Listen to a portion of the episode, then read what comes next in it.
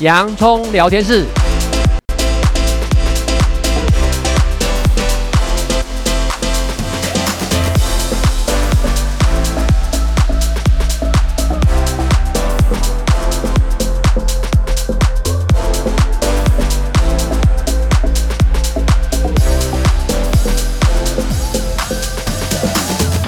这里是洋葱聊天室，人生如洋葱，要勇敢小心的剥，不怕掉眼泪，从挑战中让生命更璀璨，陪你度过生命大小事。我是洋葱茶医师，我是魏兆玟老师。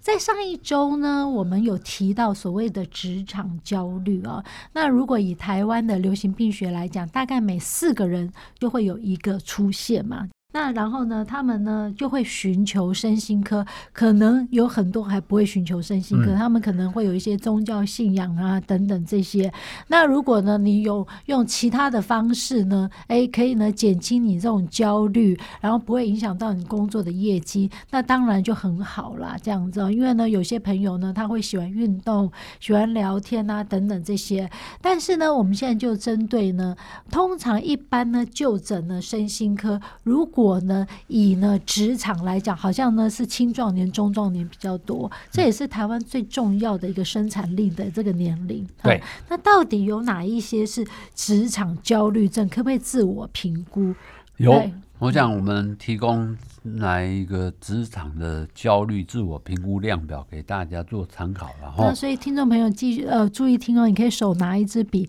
如果呢有的话呢，你就画一个一，然后最后看看有几项。对。我们呢这边呢是有十二个题目，每一题的选择就是是或者是否。那你来像这位老师刚刚讲的，拿出笔跟纸来记录。啊，如果计算回答或是的话，等一下我们就算算总数了哦。我首先第一个题呢叫做想到工作的时候我会身体紧绷。第二个呢肌肉紧绷，身体肌肉都会紧绷哦。第二个呢想到要一整天上班。我会感到恐慌 哦。那、第三个呢，职场中的特定情境啊，哦，比如开会哦，那、或者要跟主管对话，就会当你会担忧发生颤抖啦、脸红啦、出汗啦、心悸等等的身体症状。第四个。你宁愿绕远路，也不想要经过公司附近。这个很夸张，好 不好？不不想靠近那个压力源，那就干脆干脆好好休息一下吧。第五个，和非工作日相比，工作的前一晚你会睡得更差。第六个，当你出门的时候，你会担心并且紧张是否会遇到同事或者是主管。第七个。如果可能，你就会尽可能的避开上班的地点。第八个，你曾经因为无法承受更多的职场问题而请病假。第九点，上班途中你宁愿掉头回家。第十点，下班的时候你总是会很迫切的想要逃离公司。第十一点，当你在工作的时候，你就会感到严重的紧张跟不舒服。第十二点。不是工真的工作，是当你想到工作的时候呢，就会感到严重的紧张跟不舒服。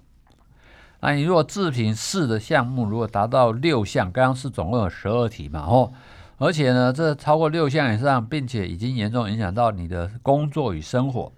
我们就建议积极的处理跟寻找合适的协助资源哦。哼，刚刚在讲到十二点里面呢，超过六项，那真的是我想到我都替他们焦虑了哦。然后宁愿呢这样绕道啊，这样子的话，你就会花更多的时间在呢进到职场里面。那这样的话，我在想是非常痛苦的事情啊。啊，这样子的话产生这种焦虑，一定会开始来自己说服自己啊，说我为什么还要进到公司去吧？这样，所以呢，我知道当我们人。呢，面临很多呃一些有压力或焦虑、烦躁的时候呢，我们会有种自我保护机制。对啊，就是说，比如说我们会提到说，一般职场里面呢，可能呢又想表达良好啦，然后呢，但是又很怕会受到批评啊，在意表现啊。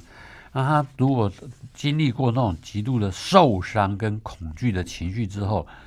他的脑袋、身体也会记住这个伤哦，所以当他靠近引发恐惧的焦虑源头的时候呢，那身心的机制就会亮起红灯。这个红灯呢就会进入呢警戒跟异常的状态，很类似生物的本能呢，开启自我保护的措施，引发一连串的焦虑身心反应哦。嗯，那是一连串的哦。比如说，除了害怕走进主管办公室，你也会担心呢焦虑的连锁与扩散反应。那随着呢焦虑源呢跟焦虑反应没有妥善处理，症状呢就会恶性循环，越来越严重。有的人呢甚至会在开车通勤时候的发作，什么发作呢？恐慌症的发作。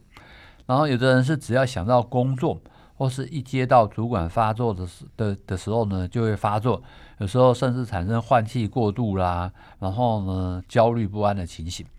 那焦虑症的反应跟制约呢具有高度个人化的独特性。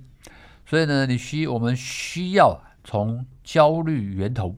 焦虑感受，还有因应机制的改变着手。更重要的呢，焦虑的深处是还可能隐藏有需要解决的核心议题哟。嗯，对，所以其实呢，就是回到我们一开始之前呢，我们在讲到压力或者焦虑的本身，它一定会有一个突发事件，重点是你能不能去掌握好嘛。所以呢，我们刚刚在杨医师上面呢，也有提到一些自我防卫机转啊。像比如说，举个例子好了，呃，因为我们才刚过完年哦，那我记得小的时候呢，如果呢真的在过年期间打破东西，然后呢，呃，那时候呢会很担心哦，一定会被责骂这样。可是呢，妈妈在打我之前一定会先念个岁岁平安，嗯，这也是一种自我防卫啊，这样子啊。所以呢，从如果从心理的一种层面啊介入焦虑的时候呢，我们的那些呢，呃，心理师或者是协谈老师就会针对我们那些个案。呢，在面对觉察这种职场焦虑的来源啊，以及职场焦虑的这种反应，然后去跟他讨论嘛，怎么去反复练习，然后去避免他，不是说不要去碰到他，而是面对他，处理他，然后呢，一定接受之后慢慢放下，不然的话，你常常会换工作，也是一种焦虑嘛，嗯嗯嗯嗯、对不对？哈？所以呢，其实不论是身心科医师或者是心理师，他在跟个案呢，要有一个建立一个呢比较呃稳定长远的一个核心有信心的一个连接啊。那依照呢这种呢连接，我们常会在讲到说心理师啊或者精神科医师，常跟个案呢会有一些呢关系。诶，我记得杨医师有些呢以前早期常会听到那种精神科医师或心理师跟个案产生个案对他们产生转移，然后呢心理治疗师呢或者是精神科医师对个案产生反转移。这种转移反转移之间是什么意思啊？其实这是在心理治疗中会出然的，就很容易出现的现象啊！哈，比如说心理治疗中转移的关系，就是个案对治疗者产生一种可能，比如在会谈啊，在分享自己的课题的时候，无形中说不定把对方都想成是自己的父亲啊、母亲啊，或者是主管，所以有时候言行中表达中的情状况呢，甚至爱恨情仇。这呢东西呢是叫做转移，那反转移是反过来，治疗师也是人，治疗师也是人呢，同样呢在对个案做治疗的时候，可能也因为呢这个状况呢互动之下，跟自己的生活经验呢产生了连结，可能产生了一个相对应的对治疗者呃受个案的受治疗者呢，说明有说啊容许他迟到啦，容许他做一些什么事情，或是对他呢比较有负面情绪等等状况。这些东西都在心理治疗中，我们要去觉察，而且去分析、探讨，很重要、很课重要、有趣的课题。真的是蛮有趣的，因为呢，他讨论到的是一种界限的关系嘛。嗯、那你那个界限如果变得很模糊的时候呢，真的，其实如果再持续再治疗下去，其实它会变得困难。对，那有的人当然会做出这一些呢超越界限的事情，所以我们在心理治疗的时候，治疗师常常要有一个督导。那么用一个冷静旁观的第三眼呢，来协助治疗师呢，怎么掌握、了解转移关系跟反转移关系？嗯，我们有提到有关于焦虑啊，那焦虑呢，当然有不同的情境会产生不同的焦虑。那在临床上，我们最常见到的是广泛型焦虑，这样子。嗯、那也有其他一些不同焦虑，因为杨医师在之前有提到什么，比如说惧高症啊、嗯、这样子啊，或者是特定的焦虑，对，那种特定、嗯、特定的什么密闭空间呐、啊，或者是说，比如说开车的时候呢，经过隧道、山洞等等这些哈，这些呢都有有特定原因引起的焦虑比较好解决，嗯，这样。但是如果没有特定原因产生的焦虑呢，相对来讲叫广泛型焦虑，那就比较困难，因为你自己都不知道为什么就产生焦虑。但这些焦焦虑呢，是不是都会跟他早期的一些在童年成长时候的一些经历有关呢？有啊，比如说我们职场碰到的焦虑呢，有时候常常是跟人家的互动有关嘛，哦，那所以呢，有的治疗师呢可能会采取所谓关系取向的一个讨论，然后呢，可能呢会了解说个案是不是陷入呢一个无法回避，又让他屡屡受伤的一个职场那种关系创伤了哦。那说不定是小时候呢，比如说家人的高度要求啦、批判啦，然后呢不懂得给安抚啦，这一些呢等于让他累积下来，长久累积的一种心理的压力跟创伤。然后等到他呢真的进入职场，那种身历其境呢，这种时候呢，可能呢堆叠的一些疼痛啦。然后状况呢，折磨呢，所以呢会产生了一些早期关系创伤的理论哦。嗯，啊、我记得有一个很有名的心理师阿德勒曾经有讲过一句话，说什么幸运的人一生被童年治疗，不幸的人一生都在治疗童年。对，这些就是一种早期的一种经验，它已经被深刻印印痕在你大脑里面，但是呢，你平常感受不到它。可是当类似的情境发生的时候，你可能就跳。出来，比如说那个职场上主管可能跟你严厉的爸爸一样，嗯、是类似这样概念吗？所以呢，严峻，你刚刚讲像阿德勒他们讲的话哦，可是让我们如果进一步能够说做深度的处理呢，会让呢个案呢去重视重启呢自己的生命经验跟他的主观感受，然后体会感受到他在职场中遭遇的苦，然后呢要怎么样去。能够去回忆这个苦，然后呢，也知道说这个苦呢，自己不一定要完全一直在变成恶性的循环承担，因为我们自己长大了，我们可以用新的角度、新的视野、新的防卫机转的来去面对，嗯、然后呢，把那个焦虑降低，把自信提升。所以防卫机转其实有分为比较呢初期的，就是比较幼稚型的，嗯、然后呢也比较成熟型的。我记得成熟型杨医师常会在讲到升华，升华。或者是幽默，幽默这样子，或者是助人，助人，对，助人就代表自己有能力去做这件事情，会提升自己的幸福感。对对，嗯。呃，如果相相反的，如果你用一些呢，有的人甚至用比较不恰当的，会投射，甚至会严重产生了有时候对周遭人产生排斥跟妄想。我觉得呢，心里可能对别人产生的那种焦虑不满，然后会觉得最后衍生的。概念就是说，原原来你们可能是嫉妒我的才能呢，要故意批判我，要对我不利，哦，那这一些就不好了。这可能就是更需要接受精神治疗。精神科的专科医师啦、心理师啦、护理师啦，来协助处理的程度了。所以，自我防卫机转如果常常是一个比较呢原始呢幼稚，就是比如说否认啦这样子，或者认为呢他在嫉妒我啦，或者合理化自己的一些做法，其实相对来讲，我们还是不能够更进步嘛。对，还是会被自己困扰，因为碰到类似情境，你还是会掉入那地方走不出来。嗯。所以职场的焦虑哦，职场焦虑的话，其实呢，刚刚呢杨医师有提到哦，就是会比较跟早期的一些经验有关哦，这样，所以他也不是说好像好或不好，而是感觉上在这个过程里面，因为可能受到早期经验的一些相对的一些呃不好的一些印象，但你有时候会忘了，可是碰到类似情境的时候，他又把它拉出来了，所以要拥有呢真正的健康和理想的自己，我们的前提就是要有。一个比较健康的，先要身体好嘛，睡得好，然后呢，慢慢的，哎，你才会情绪好。我觉得睡眠这件事情真的很重要，因为睡眠呢，睡不好的话，你真的呢，其实呢，你脸不但说脸臭臭的，也会影响到情绪，而且人家说这种情绪会传染，也会影响到别人。没错，睡眠我们还是强调它是现身身心健康的第一根柱子，睡不好觉百病生哦，而且呢，睡眠障碍常常是冰山上的一角。冰山下呢，最常见就是压力跟负面情绪。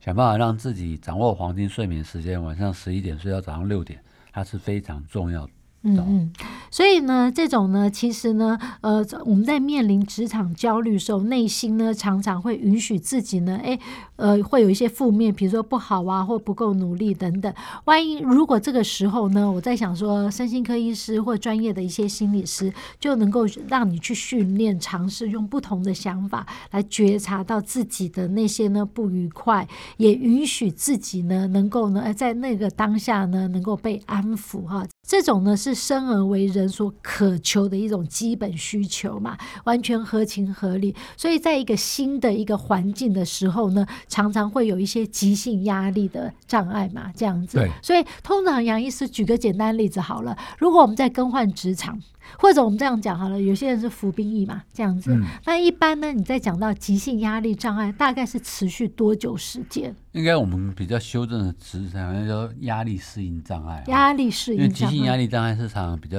更严重，碰到天灾哦，突发性的。对，那种呢会让你有生离死别啦、非死即伤的一种困境。嗯，那压力适应障碍它定义很简单，就是说你生活上面真的碰到呢有一些。呃，压力这种很包括工作的啦、学业的啦、婚姻的啦等等的。然后呢，在这前三个月的时候呢，你可能会夹杂着那种一些，比如说情绪障碍，特别常常讲的是焦虑啦、忧郁啦，啊，并也许有些人会出现一些行为，这一些是暴躁的行为、暴怒的行为，或者是睡眠障碍了哦。那这一些人当然会可能在新的环境里面。呃，我们一般来讲啊，不是常常讲工作要试用期，试用期吗？三个月吗？这其实还蛮合乎人性的哦。